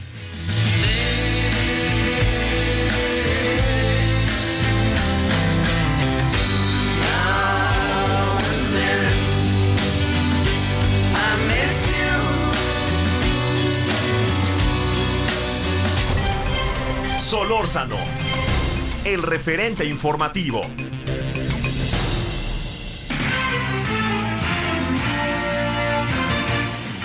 Ocho de la noche, 36 minutos tiempo del centro del país. Bueno, confirma la Fiscalía de Zacatecas la liberación en Durango de una familia colombiana. Se encuentran afortunadamente sanos y salvos. Además, ya están resguardados por las autoridades. Omar Hernández, corresponsal en Zacatecas del Aldo Media Group, tiene la información para ustedes. Omar, ¿cómo estás? Buenas noches. Gracias, buena noche. Afortunadamente sí fueron encontrados con vida y sanos. Están siendo resguardados en un hotel de la capital de Durango. Estas cinco personas, dos adultos, el mamá, la mamá, el papá y tres infantes de 3, 6 y 11 años de edad, quienes desaparecieron justo hace una semana cuando se trasladaban desde la Ciudad de México hacia Ciudad Juárez en autobús. La última comunicación que tienen con sus familiares es en Calera, Zacatecas. Sin embargo, todavía no se ha determinado que haya sido en este punto donde un comando delictivo los agredió y los priva de la libertad. Sabemos que tienen ellos pensado continuar con su viaje luego de eh, haber sido liberados. No se ha dado a conocer por las autoridades si hubo el pago de algún rescate, si los dejaron en libertad únicamente por esta presión que se empezó a generar, particularmente desde el día de ayer que se publican y se difunden las afichas de búsqueda. El gobierno de Zacatecas ha informado que establecerá una comunicación más continua con el de Durango, ya que esta carretera federal 45 no es eh, del todo segura, hay un tramo muy eh, largo sin eh, señal telefónica que es aprovechado por los grupos delictivos precisamente para cometer estas agresiones y no es la primera que se realiza contra migrantes en tránsito. Es el reporte. Muchas gracias, Omar, como siempre, por la información. Estamos al pendiente. Buenas noches. Hasta entonces, buena noche. Solórzano, el referente informativo. Los deportes con Edgar Valero, porque el deporte en serio es cosa de expertos. Así es, como es cosa de expertos, acaba de caer, tengo entendido, la primer medalla de oro de los Juegos Panamericanos y en el deporte que nos guste. Será el más criticado, será lo que sea, pero el fútbol es el fútbol. Y para ello, ya en la línea telefónica, Edgar Valero. Mi Edgar, ¿cómo estás? Buenas noches. Heriberto, ¿cómo estás? Buenas noches, qué gusto saludarte, ¿cómo están amigos del referente? Pues eh, no solamente es la magnífica noticia, me querido Heriberto, amigos del auditorio, del triunfo de la selección femenil mexicana sobre Chile 1 por 0, que la convierte a esta selección en la campeona panamericana, la primera vez que la selección femenil mexicana gana un evento internacional y, y bueno, eh, además de que llegó en calidad de invitada de último momento. ¿Por qué? eh, toda vez que la selección de Canadá declinó participar, Heriberto, y el lugar fue ofrecido a México. México aceptó, entró de último momento y ahora la selección nacional femenil es campeona panamericana.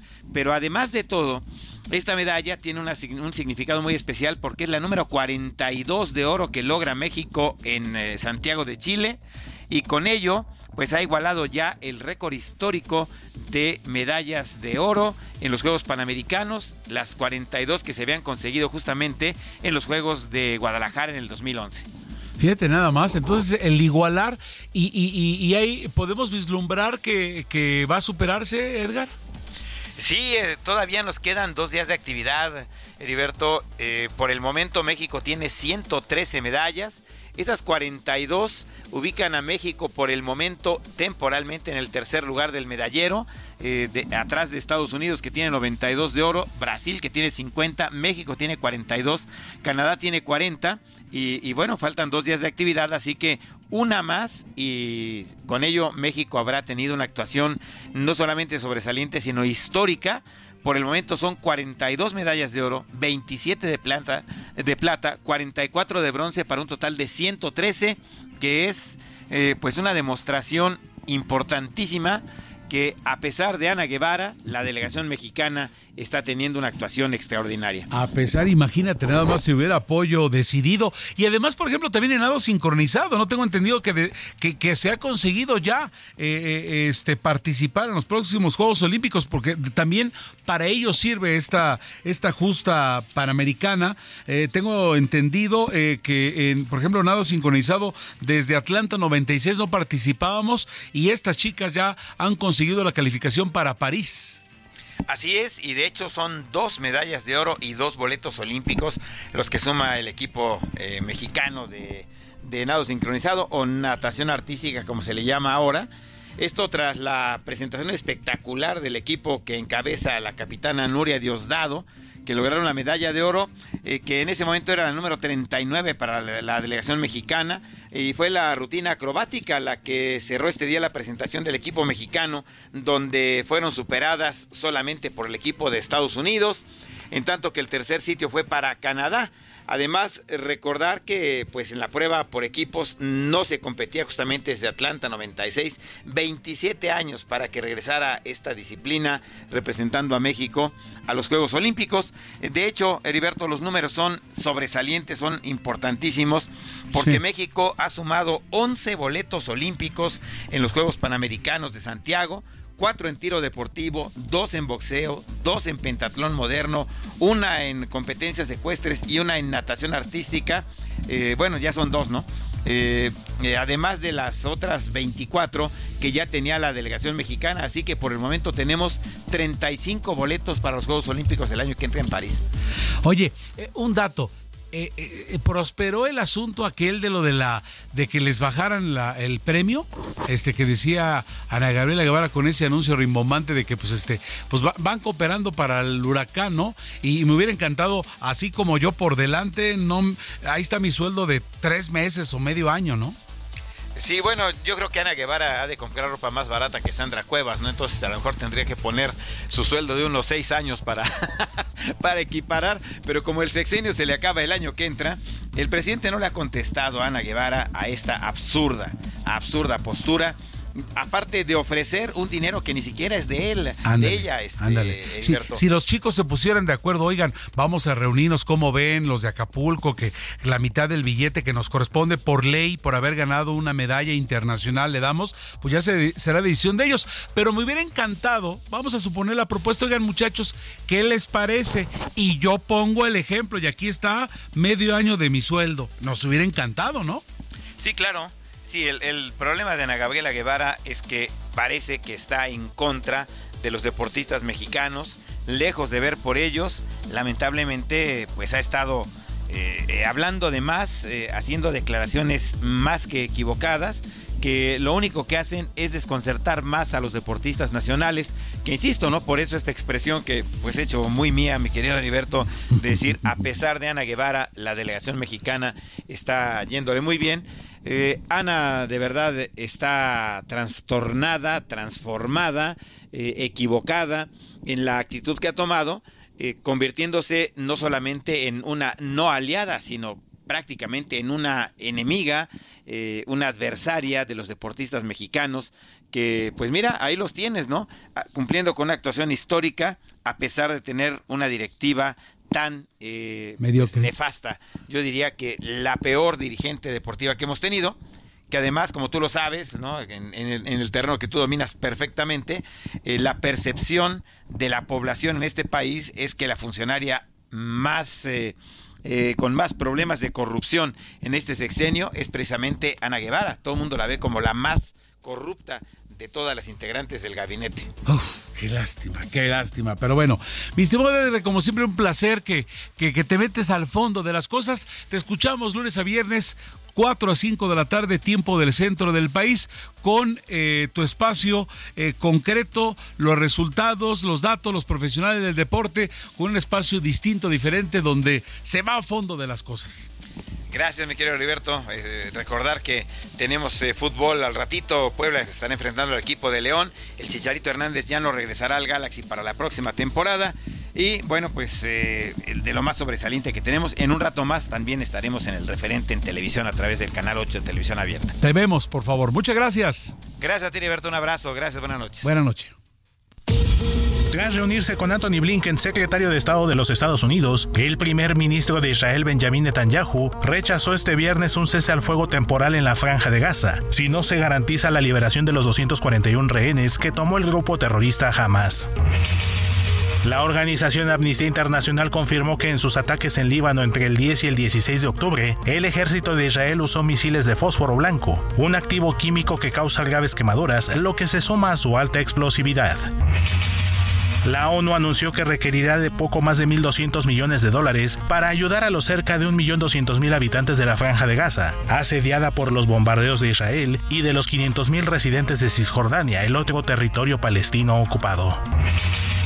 La Oficina de Estadísticas Laborales de Estados Unidos informó que durante octubre la tasa de desempleo subió una décima para ubicarse en el 3.9%, mientras la generación de empleo se alentizó con 150 mil puestos, muy por debajo de las 297 mil plazas registradas el mes previo. Al menos cinco personas murieron y 21 resultaron heridas este viernes en un atentado con bomba dirigido a un vehículo de la policía en la provincia de Khyber Pakhtunkhwa, en el noroeste de Pakistán, y aunque no ha sido reivindicado, se sospecha de un grupo talibán que opera en la zona. El portavoz del Vaticano, Mateo Bruni, confirmó que el Papa Francisco participará en la conferencia de las Naciones Unidas sobre el cambio climático COP28, que se llevará a cabo del 1 al 3 de diciembre en la ciudad de Dubái, en Emiratos Árabes Unidos. Arthur Engoron, el juez que preside el juicio civil por fraude empresarial contra el expresidente de Estados Unidos Donald Trump, reveló que su oficina ha recibido cientos de amenazas o muestras de acoso durante el proceso. Esto mediante llamadas, mensajes de voz, correos electrónicos y paquetes sospechosos. Para el referente informativo, Héctor Vieira.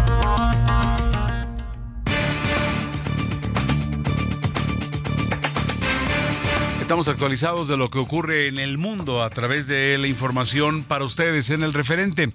Tengo la línea telefónica a la doctora Aribel Contreras, usted la conoce, ella es coordinadora de la licenciatura en negocios globales de la Universidad Iberoamericana en la Ciudad de México. Doctora, ¿cómo está? Buenas noches. Heriberto. Gusto saludarte y poder conversar contigo y con todo tu auditorio. Muchas gracias. Pues eh, en este espacio de Javier Solórzano nos preguntamos y dijimos con quién recurrimos con nuestra experta eh, que, que nos hace el favor de, de- de- de- de abrirnos el panorama en torno a estos, a comprender los asuntos. Y es que pues el, el premier eh, israelí Netanyahu ha rechazado una tregua en Gaza sin liberación de los rehenes. Así es, Heriberto. Vemos cómo el primer ministro de Israel ha decidido construir nuevos muros diplomáticos, es decir, está totalmente enfocado a permanecer en el poder al costo que sea, y esto implica que no nada más Israel se está quedando aislado en términos eh, diplomáticos Claro. ante el rompimiento de relaciones diplomáticas o enfriamiento por parte de países como Bolivia, eh, Colombia, Chile, Argentina, Bahrein, entre muchos otros, sino que además eh, está eh, negado de aún el fuego a pesar pues del alto costo político que esto va a representar para él, para su gran aliado Joe Biden y sobre todo las pérdidas humanas que eh, también implican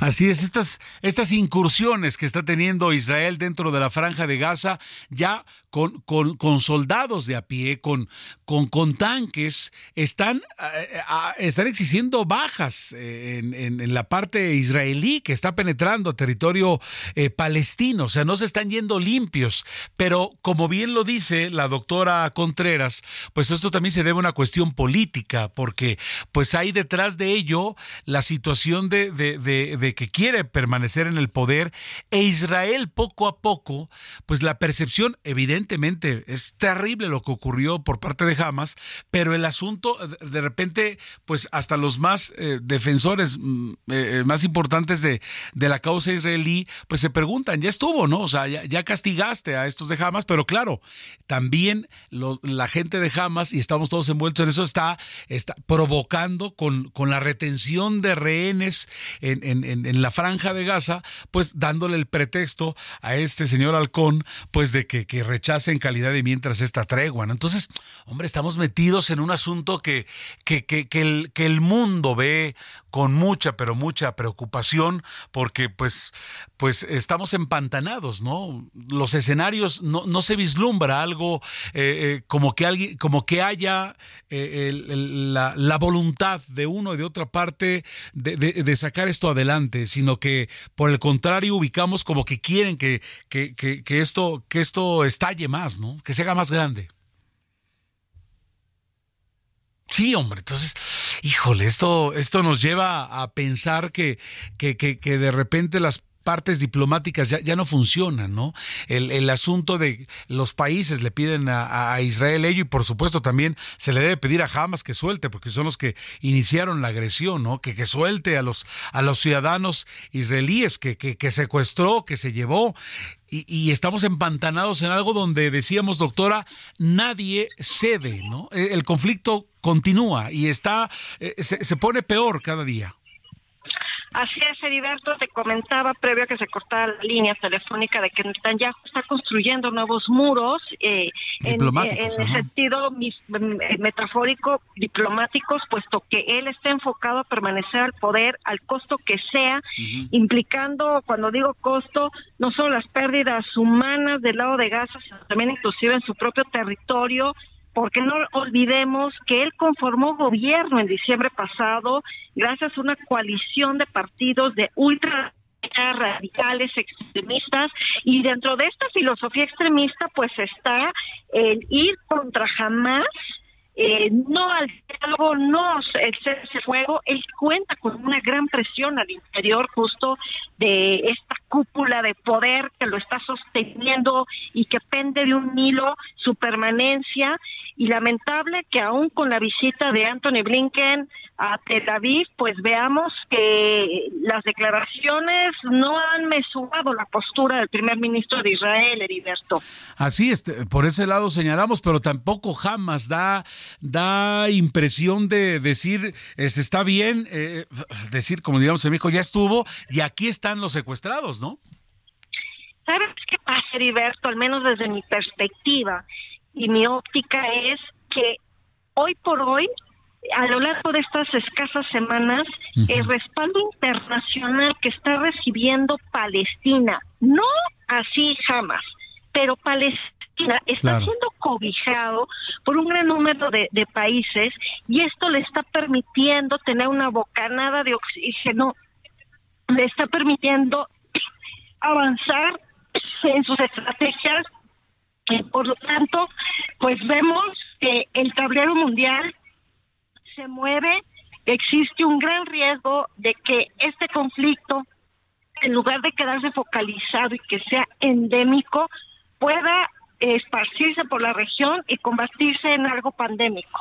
Claro, ya Yemen, Irán, este el asunto del intercambio con los sirios, en la parte sur del Líbano y esto esto en la comunidad internacional lo vemos lo vemos terrible, ¿no? Porque esto esto puede hacerse mucho más grande.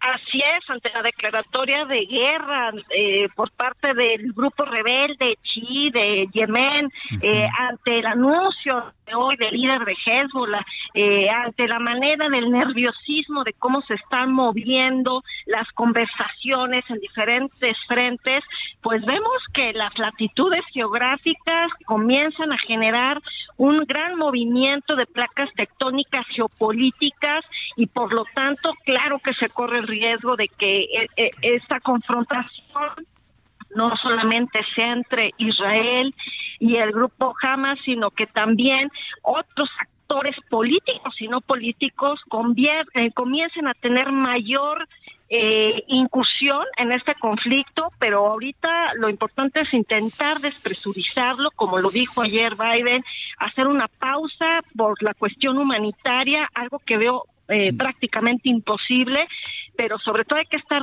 vigilando muy de cerca cuál va a ser el rol de Irán, Perfecto. cómo seguirán los demás países de la región, sobre todo los países árabes, moviéndose, no solo en este cobijo hacia Palestina, sino sobre todo eh, si existe la capacidad diplomática, no solo atacar, Para terminarlo. para negociar eh, la liberación de los rehenes y el acceso de suministros que urgen en Gaza. Gracias, doctor Aribel Contreras, eh, muy gentil. Nos damos gracias a nombre de todo el equipo. Heriberto Vázquez les desea lo mejor de lo mejor. Excelente fin de semana. Giovanna Torres, Ángel Arellano, Héctor Vieira, Daniel Padilla, Ulises Villalpando. Nos vamos. Que pase un excelente fin de semana. Hasta aquí Solórzano, el referente informativo.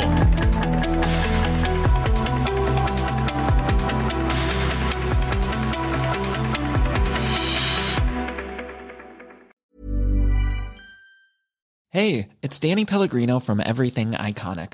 Ready to upgrade your style game without blowing your budget?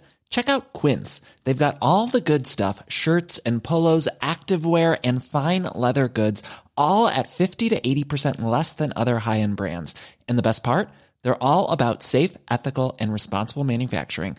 Get that luxury vibe without the luxury price tag. Hit up quince.com slash upgrade for free shipping and 365 day returns on your next order. That's quince.com slash upgrade.